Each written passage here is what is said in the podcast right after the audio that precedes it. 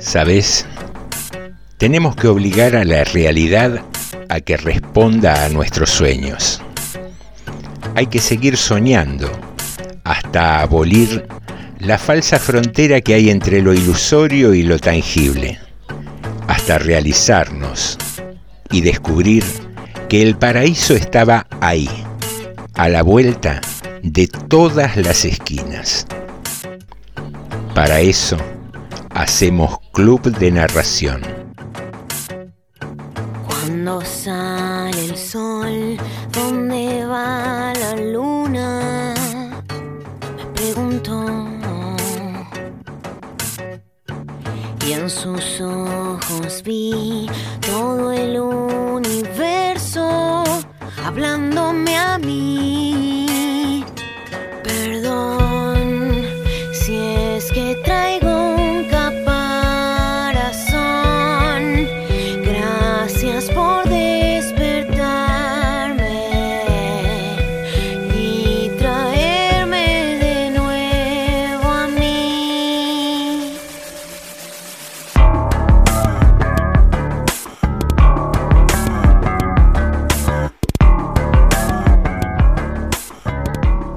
Me hace señas a través del cristal y me indica que estamos en condiciones de arrancar con el episodio número 41 del Club de Narración. Qué noche, Tete, ¿eh? después de una jornada gris, lluviosa. En una de esas tuviste suerte y no necesitaste salir y daba el día para, para quedarse en casa. Tal vez mirando películas, tal vez leyendo, tal vez escuchando el club de narración. Y aquí estamos. Y, pensábamos con Chicho recién que nos mirábamos a través del cristal de qué están hechos los cristales.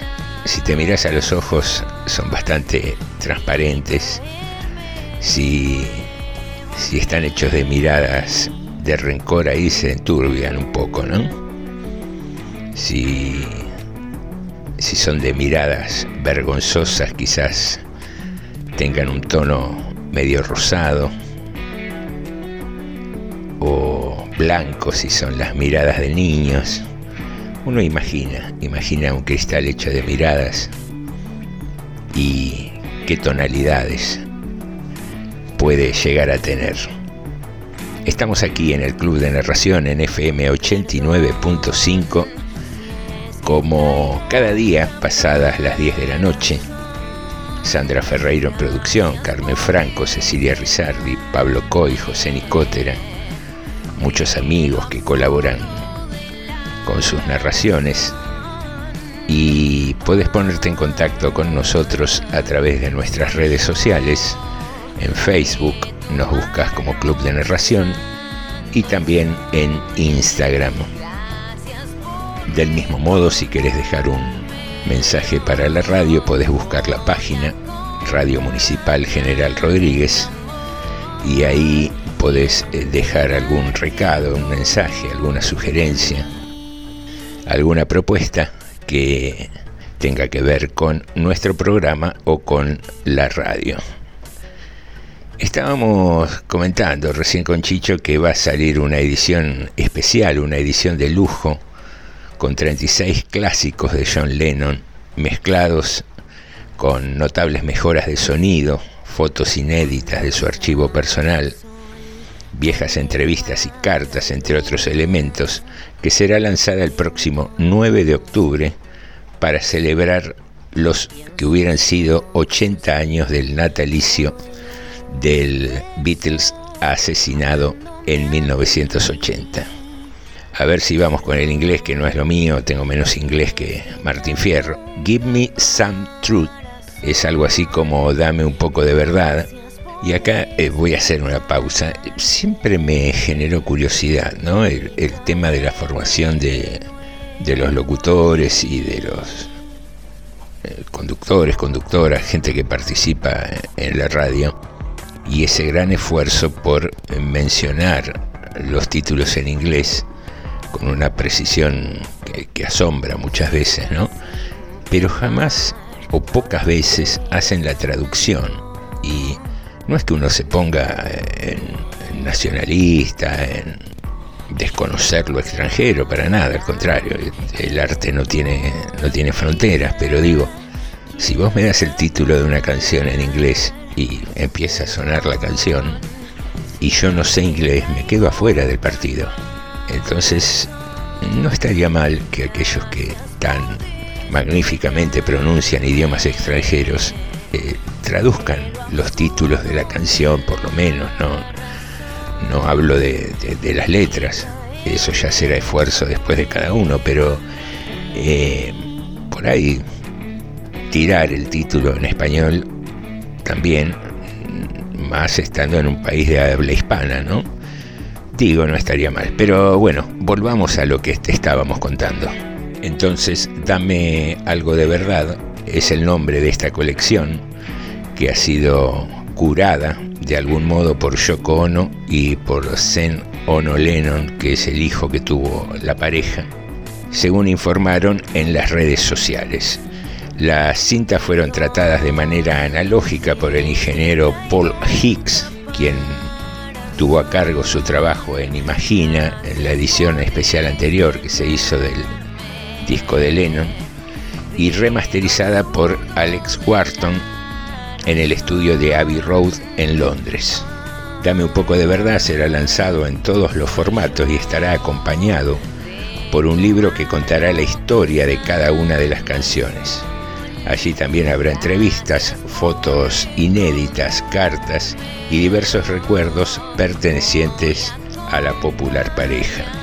Entre otras joyas, se incluye la carta enviada por Lennon en 1969 a la reina de Inglaterra, cuando devolvió la medalla que junto a los tres compañeros de los Beatles lo nombraba caballero del Imperio Británico en 1965, como forma de protesta por la postura de Inglaterra frente a la guerra de Vietnam y a los acontecimientos de Biafra.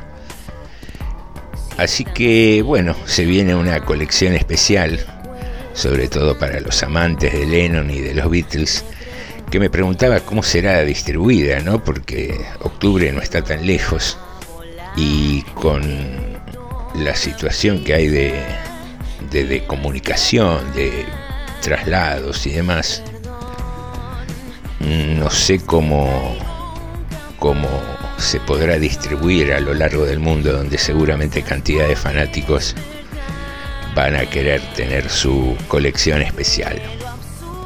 Pero bueno, ya se encargará de ello eh, Yoko Ono, quien ha seguido de algún modo con el legado de, de Lennon, más allá de su histórica imagen de la mala de la película, la responsable de la separación de los Beatles.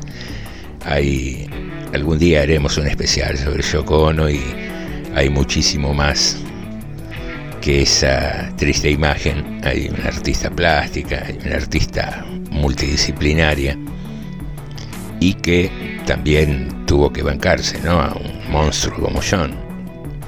No, no debe ser fácil estar al lado de un tipo de esa magnitud.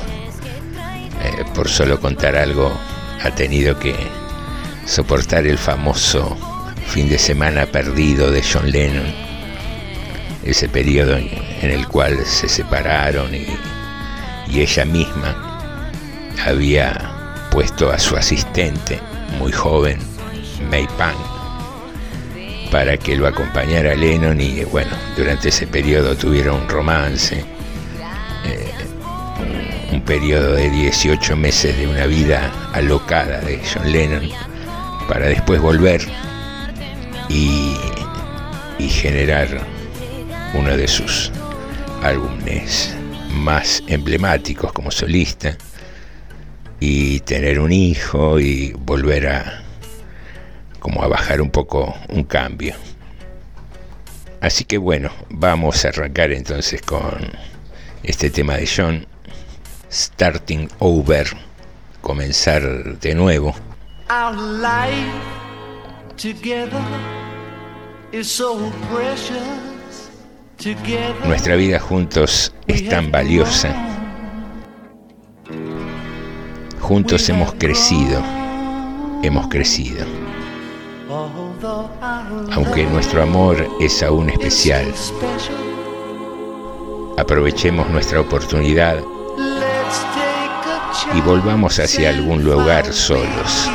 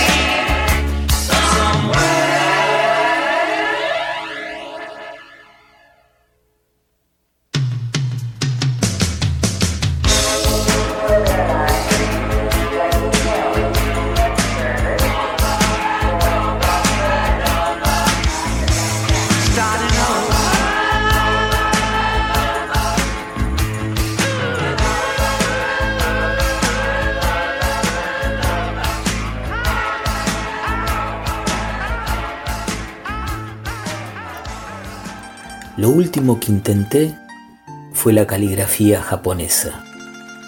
Quise escribir palabras como juncos, cangrejo, algo real como grano de arroz. Tomé el plumín con la mano derecha, dejé caer una gota que pesaba más que un colibrí. Toqué el borde de vidrio con el filo plateado y dejé caer con ternura el misterio en la hoja. Dice Sayuri que su paciencia ancestral también tiene límite, que no quiere enseñarme nada más, que otra vez, otra maldita vez, puse tu nombre. Texto Valeria Parizo. Voz Luis Minicay.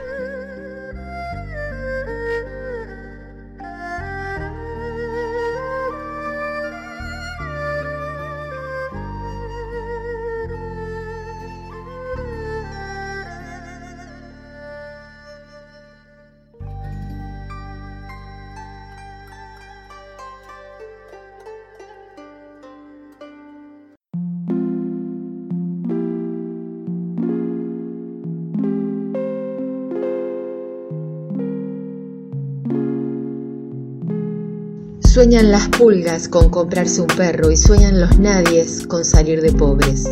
Que algún mágico día llueva de pronto la buena suerte, que llueva a cántaros la buena suerte. El mundo siempre fue de los que están arriba.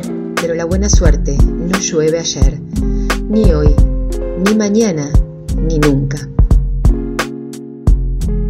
El mundo siempre fue de los que están arriba, pero hoy es de un señor en ascensor, a quien podemos ver en las revistas, cortando el bacalao con aire triunfador. El mundo nunca ha sido para todo el mundo. Los nadies, los hijos de nadie, los dueños de nada, los nadies, los ningunos, los ninguneados.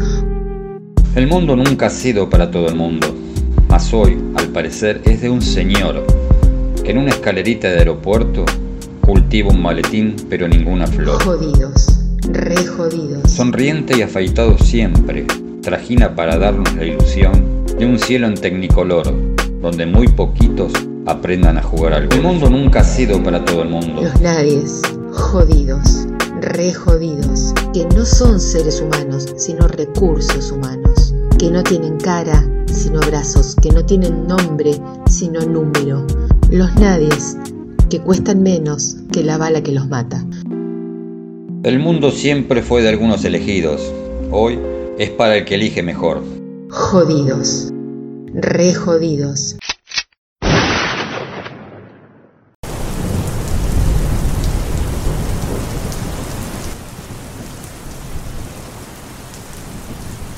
Hace 185 milímetros que espero la inspiración en este sábado lluvioso.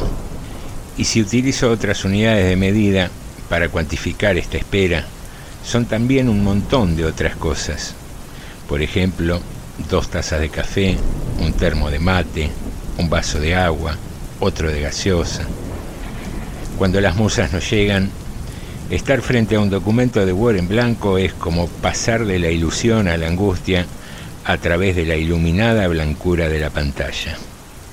Pensé en escribir sobre la Virgen que llora lágrimas de aceite cuando a un pobre se le queman las tortas fritas esa que popularmente es conocida como la Virgen del Cebo y cuyo nombre oficial es Nuestra Señora de la Lustrosa Untura, pero no pude recabar muchos datos de su historia. Más tarde, me puse melancólico y creí encontrar una beta literaria en los amores no correspondidos. Pero haciendo memoria y revisando cuidadosamente mi biografía sentimental, descubrí que jamás no correspondía un amor. No es que tenga el sí fácil, o tal vez sí, pero tengo la convicción de que nunca nadie se enamoró de mí espontáneamente, sin que yo no haya organizado un laborioso, estratégico y sufrido plan de conquista. Así, con el correr de las horas y los líquidos, asumí que ni la inspiración, ni las musas, ni la creatividad se presentarían hoy. A fin de cuentas, ¿a quién se le ocurriría salir de su casa con semejante diluvio?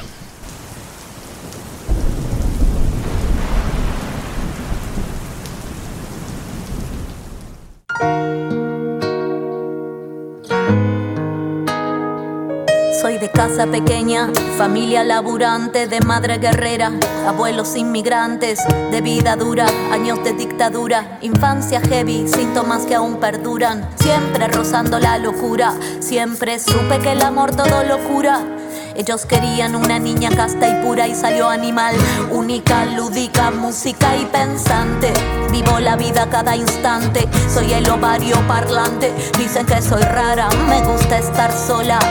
No tengo marido, tengo amante, soy lo que parió mi vieja, soy lo que yo inventé. Soy cada lágrima que derramé, soy cada compás de este tema, soy la que suena cuando vos querés.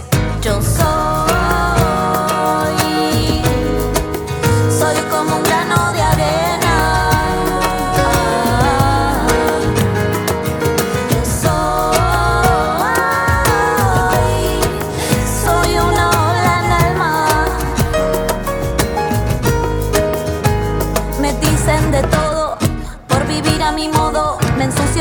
vida como si fuera lodo, lo pruebo, le doy y si falla me jodo. Siempre fiel a mi destino, codo a codo me lleva el norte. El norte es mío, lo imprimo, cada mañana es mi desafío. Entonces conspiro y suspiro. Y cuando llega la noche miro la luna y sonrío. Vida nómade, vida donde sea. Vivo más liviana, vivo a mi manera. Vivo más tranquila, vivo como quiera. Nadie me marca el horizonte ni la frontera. Vivo sin jefe, vivo sin patrón. A mí me marca el pulso, mi corazón. Me siento en el viento y en esta canción. Vivo de revolución en revolución. Yo soy.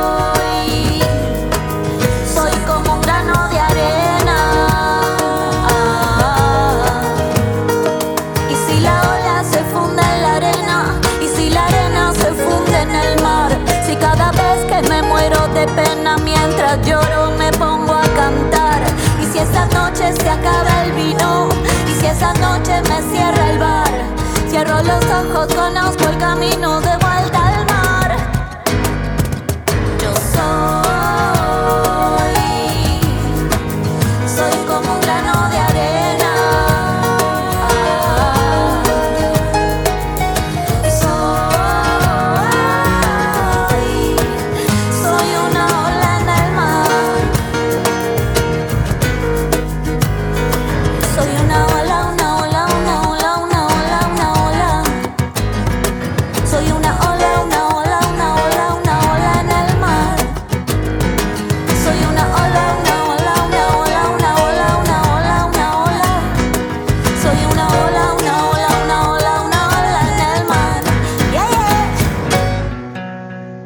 vomitar sueños, croar de pena, de lejanía, llevar alimento a una torre, abrir dos ojos a la vez, aunque la cuerda salte y algo llore en la noche del ropero. Distancias. Susana Tenon. Seguimos en el Club de Narración. Somos un punto en el vasto infinito. El tema es comprender si se trata de un punto y seguido o un punto final. Juan Solá. Seguimos en el Club de Narración. De regreso a Itaca, Odiseo cuenta sus aventuras desde que salió de Troya incendiada. Solo obtiene sonrisas irónicas, la misma Penélope, su mujer, le dice en tono indulgente, Está bien, está bien. Ahora haz descansar tu imaginación y trata de dormir un poco. Odiseo, enojado, se levanta y se va a caminar por los jardines. Milena lo sigue, lo alcanza y le toma la mano. Cuéntame, señor, cuéntame lo que te pasó con las sirenas. Sin detenerse, él la aparta con un ademán brutal. Déjame en paz. Como ignora que ella lo ama, ignora que ella le cree. Ulises, Marco de Nevi. Voz, Daniel Batalov. Seguimos en Club de Narración.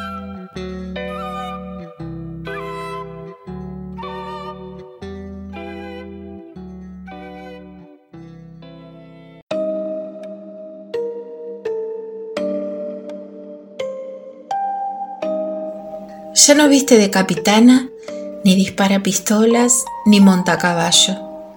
No le caminan las piernas y todo el cuerpo le desborda gorduras. Pero ocupa su sillón de inválida como si fuera trono y pela naranjas y guayabas con las manos más bellas del mundo. Rodeada de cántaros de barro, Manuela Sáenz reina en la penumbra del portal de su casa. Más allá se abre entre cerros del color de la muerte la bahía de Paita. Desterrada en este puerto peruano, Manuela vive de preparar dulces y conservas de frutas. Los navíos se detienen a comprar. Gozan de gran fama en estas costas sus manjares. Por una cucharita suspiran los balleneros. Al caer la noche, Manuela se divierte arrojando desperdicios a los perros vagabundos que ella ha bautizado con los nombres de los generales que fueron desleales a Bolívar. Mientras Santander Páez, Córdoba, La Mar y Santa Cruz disputan los huesos, ella enciende su cara de luna, cubre con el abanico su boca sin dientes y se echa a reír. Ríe con todo el cuerpo y los muchos encajes volanderos. Desde el pueblo de Amotape viene a veces un viejo amigo, el andariego Simón Rodríguez. Se sienta en una mecedora junto a Manuela y los dos fuman y charlan y callan. Las personas que más quiso Bolívar, el maestro y la amante, cambian de tema si el nombre del héroe se cuela en la conversación. Cuando don Simón se marcha, Manuela pide que le alcancen el cofre de plata. Lo abre con la llave escondida en el pecho y acaricia las muchas cartas que Bolívar había escrito a la única mujer, gastados papeles que todavía dicen Quiero verte y reverte y tocarte y sentirte y saborearte.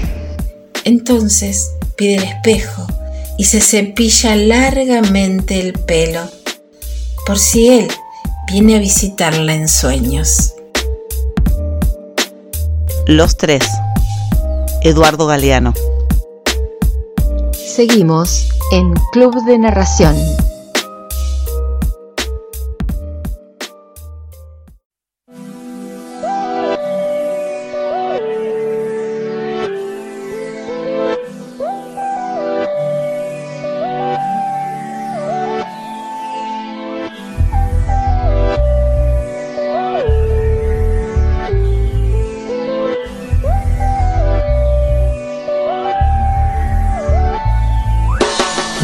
Ahí escuchábamos eh, Los Tres, un texto de Eduardo Galeano que nos traía Carmen Franco, nuestra compañera del club de narración, que hoy está cumpliendo años, una de las voces más dulces que he escuchado y que sabe modular muy pero muy bien y que es una suerte tenerla aquí en el equipo del club. Así que Carmen, un gran, gran abrazo de parte de todos eh, los que te apreciamos y, y bueno, que este nuevo año que arranca esté lleno de proyectos y de cosas lindas para ofrecer aquí en, en nuestro programa.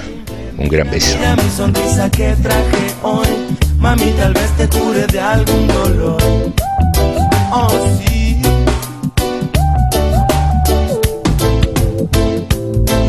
Que casi no te cuesta nada. Que te cuesta sonreír. Que tu energía vuelve fuerte y sana. Que te ayuda a estar aquí. Y que otro mundo se hace posible. Y es tu risa, me alegra decirte. Tú sabes que tu sonrisa me va a salvar. Tú sabes que mi sonrisa te va a contagiar. Hace tiempo que espero que sepas que. Sabes que tu sonrisa me va a salvar. Tú sabes que mi sonrisa te va a contagiar. Hace tiempo que espero que sepas que te espero.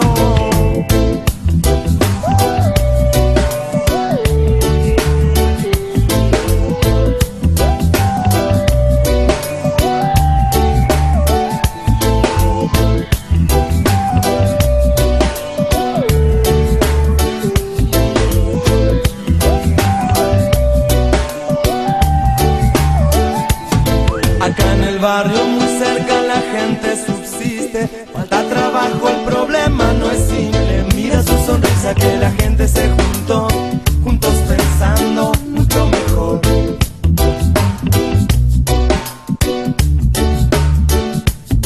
Y estoy tocando de nuevo premio del que insiste. Estás bailando a mí me lleva a seguirte. Tengo tu sonrisa que flotando me quedó. Tiene mi música, tu resplandor.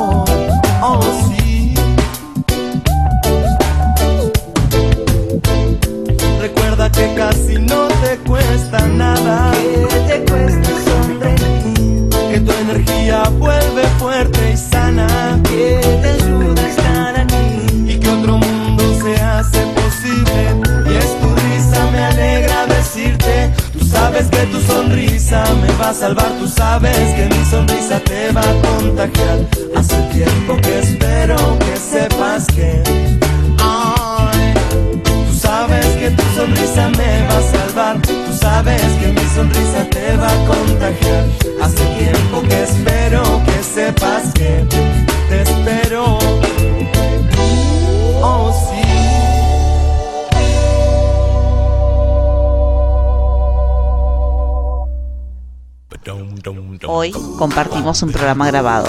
Ya falta menos para volver a estar en vivo aquí, en FM 89.5, Radio Municipal.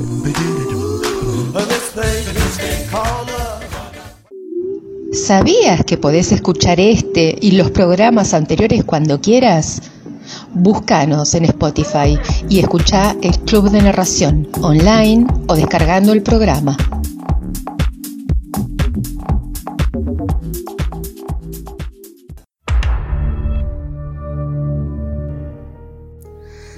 Fantasmas se dibujaban entre sábanas blancas. Olor de crisantemos se filtraban por la ventana. La pluma de Cervantes avanzaba, implacable. De pronto, el tiempo se detuvo. La sobrina de don Alonso apretó el pañuelo en su blusa. Sancho apartó las lágrimas de su cara. El escribano se recostó en el marco de la puerta. Con niebla en las pupilas, Don Quijote cruzó la mirada firme de Don Miguel. Sus falanges, en un temblor de muerte, sujetaron la mano del escritor y la súplica, apenas un susurro, flotó en la habitación. Todavía no. De cómo Don Quijote se salvó de morir a la hora señalada. Beatriz Dazo. Seguimos en el Club de Narración.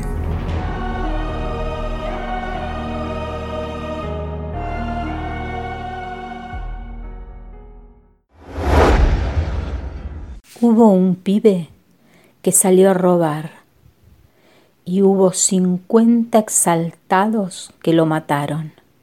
Ahora hay un pibe muerto y 50 asesinos sueltos. Justicia. Alejandro Hermolov. Voz. Marisa Moyano. Seguimos en el Club de Narración.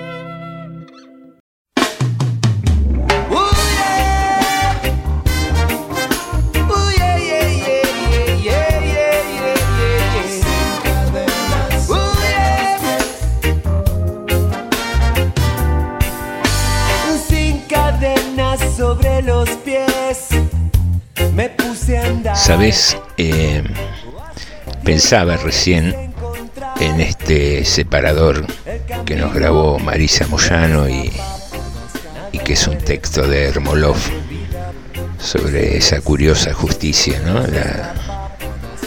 La tan mediática justicia por mano propia.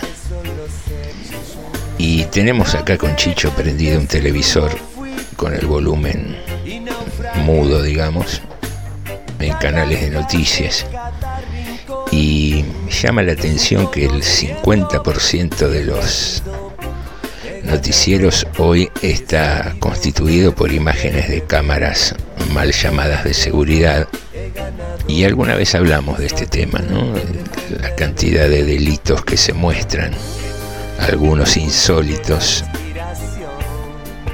tipos entrando a robar nada, un pedazo de carne, una bicicleta y enoja seguramente porque el delito no es no es agradable para nadie mucho menos para el que lo padece no pero digo tanta cámara más allá de, de que decae la producción periodística no hay informes no hay opinión no hay o sí hay opinión que exalta la violencia de que te matan por una bicicleta, pero nunca se escucha la otra mirada, no tampoco. Es decir, cómo alguien sale a arriesgar su libertad y su vida para robar un pedazo de carne o para robar una bicicleta. Ah, digamos, tan en el fondo estamos que parece que hay que mirar el tema en un sentido más amplio, ¿no? Y, y sí hacer hincapié en, estar consciente de mirarla desde todos los ángulos.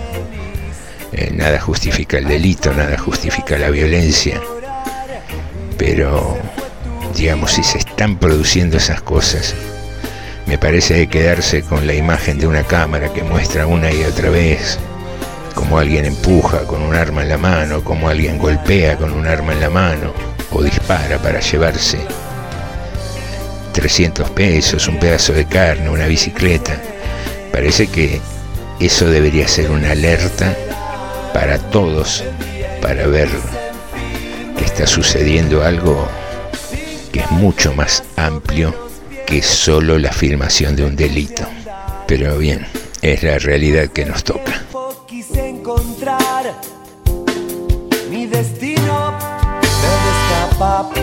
Nada muere, nadie olvida, eso lo sé. Nada escapa, nada muere, nadie olvida, eso lo sé. Sin cadenas sobre los pies cadenas sobre los pies. sin cadenas sobre los pies. Cadenas sobre los pies.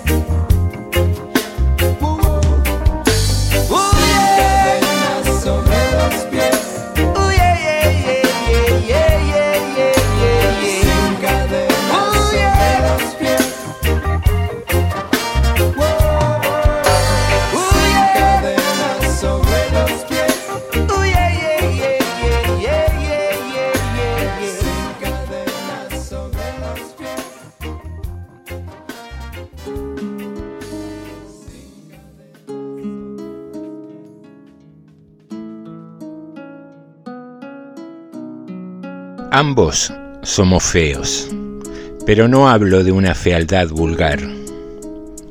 La asquerosa marca que tengo junto a mi boca viene de una quemadura feroz que tuve a principios de mi adolescencia. Yo tengo el pómulo hundido desde los ocho años, cuando me operaron. Nos conocimos en el cine, haciendo cola para ver a dos lindos cualquiera en la pantalla gigante. Enseguida registramos nuestras respectivas soledades. En la fila todos estaban de a dos, esposos, novios, amantes. Vaya uno a saber. Él me miraba casi con insolencia. Noté cómo examinaba la hendidura de mi pómulo. Ella no se avergonzó. Me gustó que fuera dura que devolviera mi inspección con una ojeada detallada de la zona lisa, brillante, sin barba de mi quemadura. Por fin entramos. Nos sentamos a una distancia prudencial pero en la misma fila. Durante la hora y media que duró la película, cruzamos un par de miradas. La esperé a la salida y la invité a tomar un café. La confitería estaba llena. A medida que pasábamos entre la gente notábamos los murmullos, las tosecitas, las falsas carrasperas. Un rostro horrible aislado llama la atención, pero dos fealdades juntas constituyen un espectáculo mayor, algo que miran con perversa curiosidad los que tienen la suerte de tener un rostro agradable. Nos sentamos. Pedimos dos helados y ella tuvo coraje, y eso también me gustó, para sacar del bolso su espejito y arreglarse el pelo, su lindo pelo. ¿Qué estás pensando?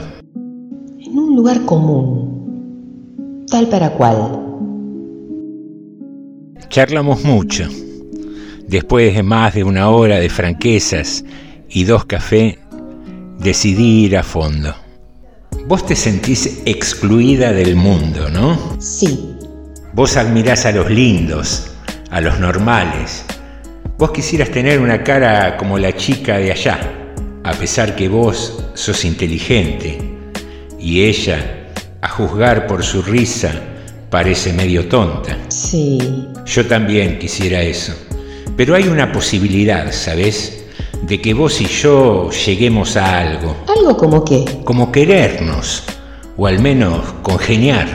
No sé, llámalo como quieras, pero hay una posibilidad.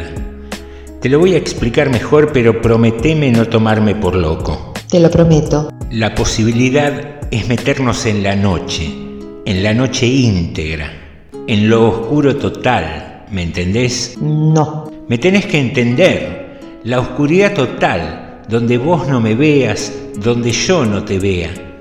Tu cuerpo es lindo. Vivo solo en un departamento y queda cerca. Está bien. Vamos. No solo apagué todas las luces, también corrí la cortina doble. Yo no veía nada, pero pude darme cuenta que su cuerpo desnudo estaba inmóvil, a la espera.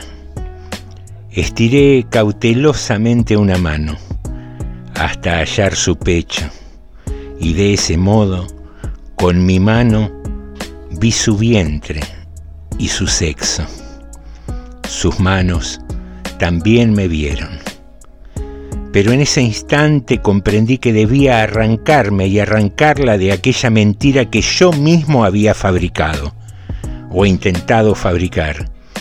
Fue como un relámpago. No éramos eso, no éramos eso.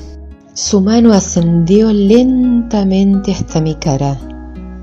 Encontró la hendidura de mi pómulo y empezó una lenta, convincente y convencida caricia. En realidad mis dedos, al principio un poco temblorosos, después más serenos, pasaron muchas veces sobre sus lágrimas.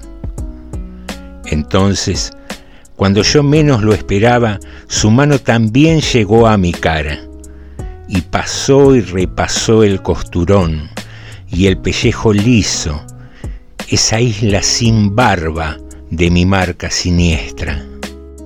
Lloramos hasta el alba, desgraciados, felices.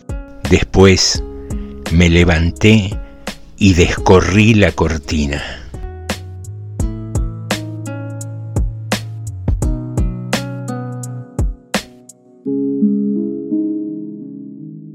La noche de los feos. Mario Benedetti.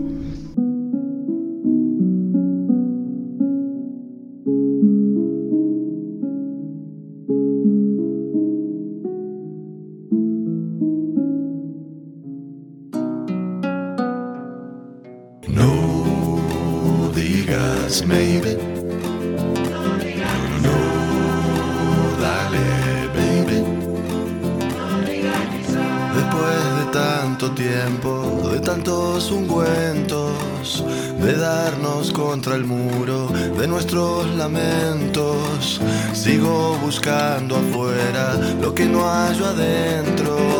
Sin peros en la lengua, aquí te espero. No digas maybe.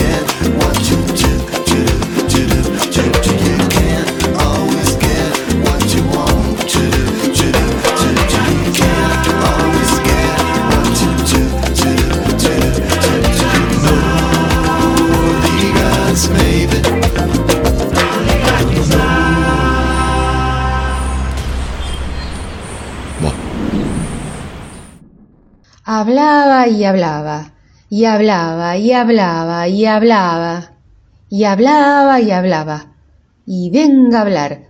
Yo soy una mujer de mi casa, pero aquella criada gorda no hacía más que hablar y hablar y hablar. Estuviera yo donde estuviera, venía y empezaba a hablar. Hablaba de todo y de cualquier cosa. Lo mismo le daba. ¿Despedirla por eso? Hubiera tenido que pagarle sus tres meses. Además, hubiese sido muy capaz de echarme mal de ojo. Hasta en el baño, que si esto, que si aquello, que si lo de más allá. Le metí la toalla en la boca para que se callara. No murió de eso, sino de no hablar. Se le reventaron las palabras por dentro.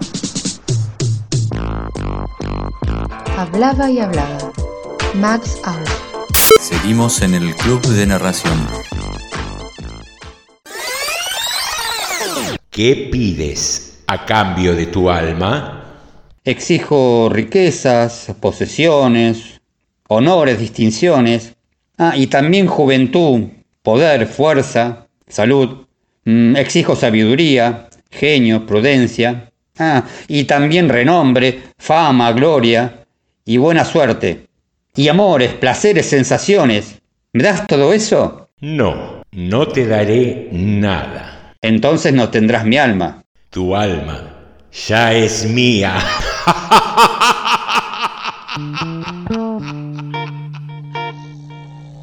El hombre que pedía demasiado. Alejandro Dolina. Seguimos en Club de Narración.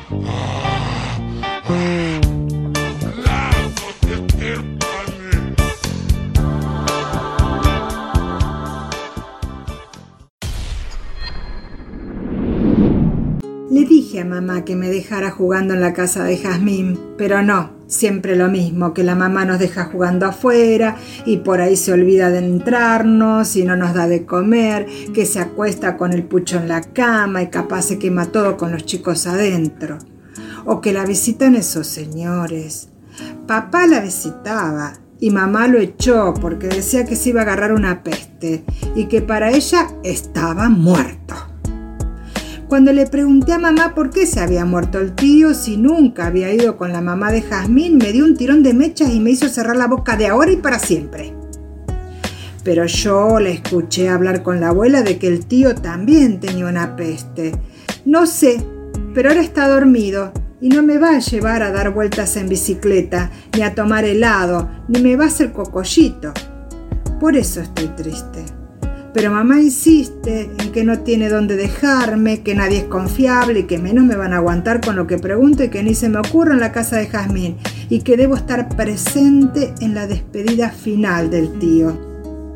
Ahora lo veo en el cajón, vestido de blanco, Y me acuerdo de esa vez que fui a la casa y lo descubrí así.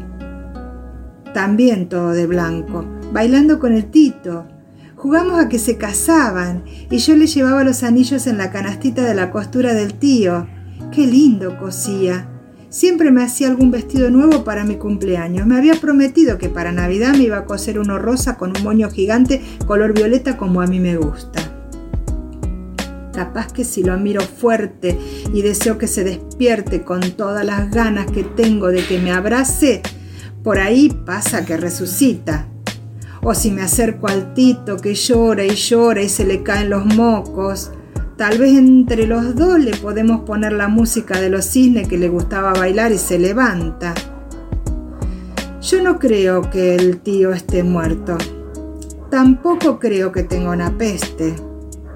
El tío dice que hay que dejar entrar la alegría, que siempre hay que dejar la puerta abierta. No entiendo cómo no se da cuenta mamá y sigue insistiendo con que papá le robó las ganas de todo.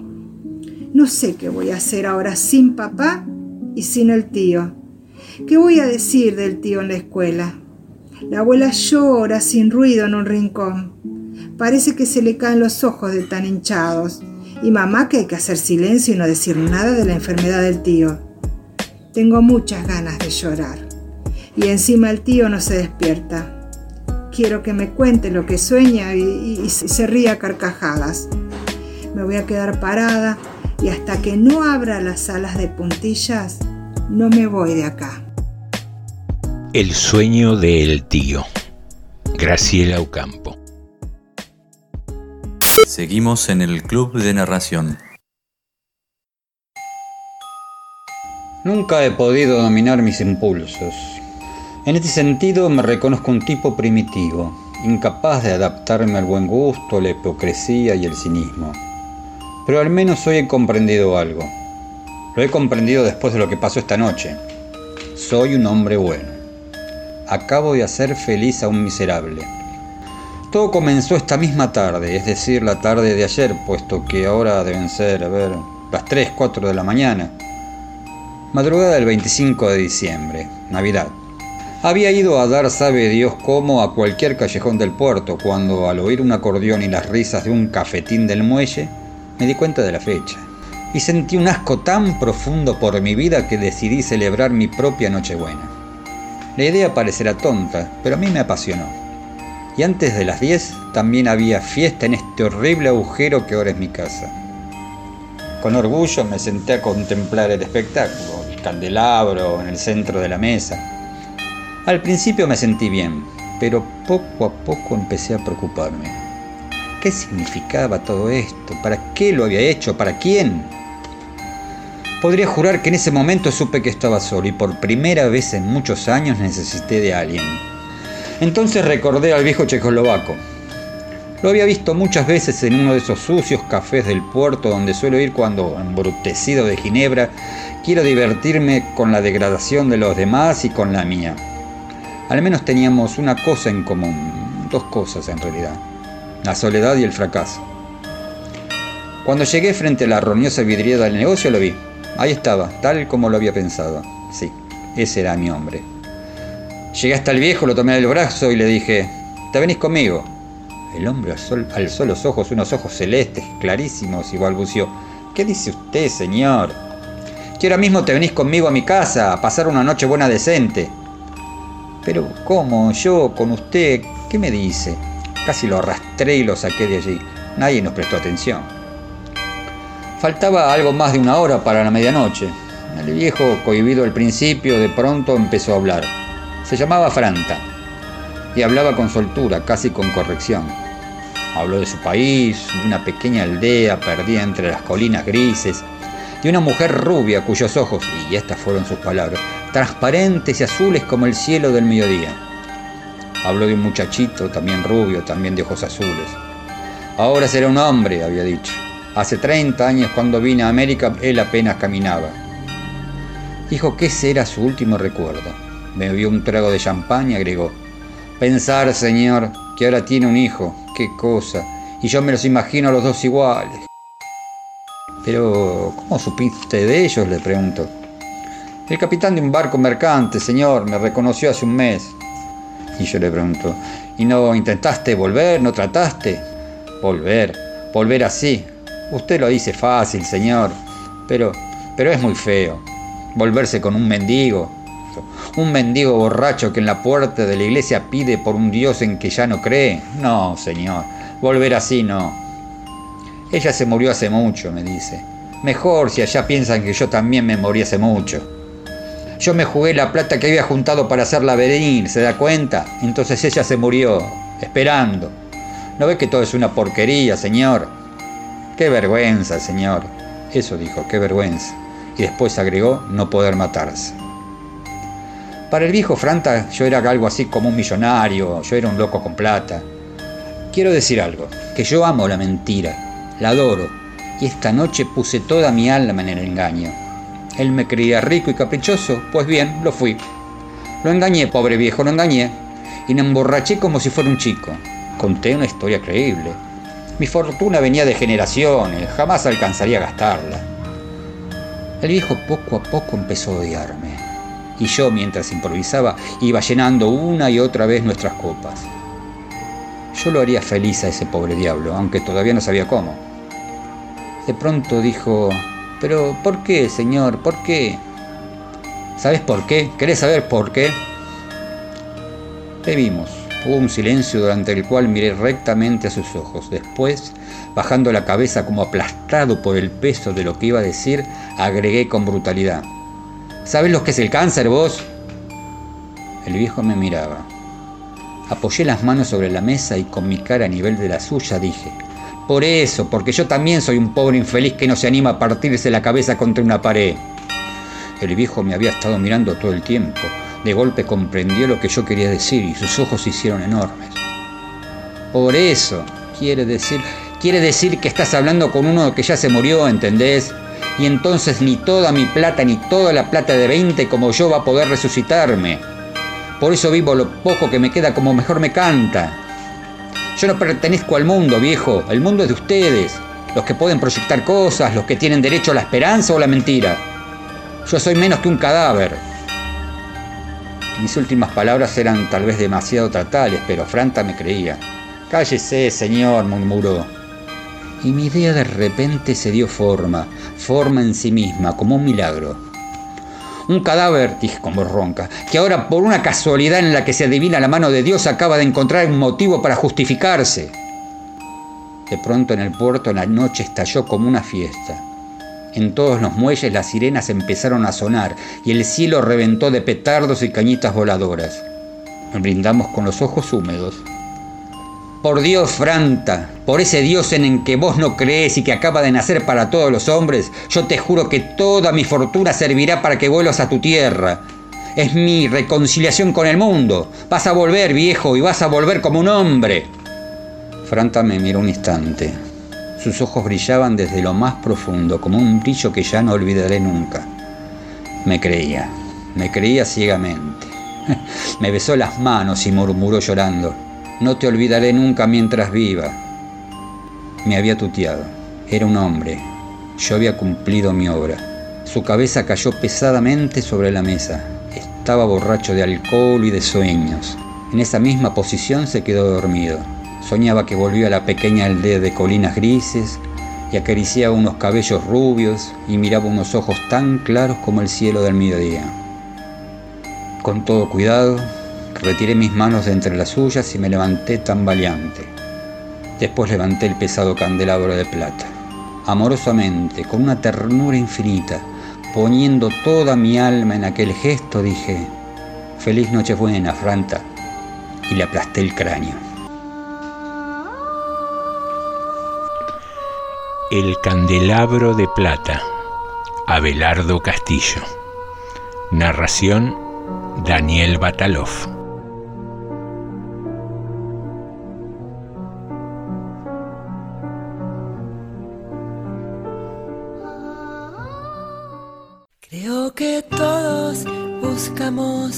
Lo mismo.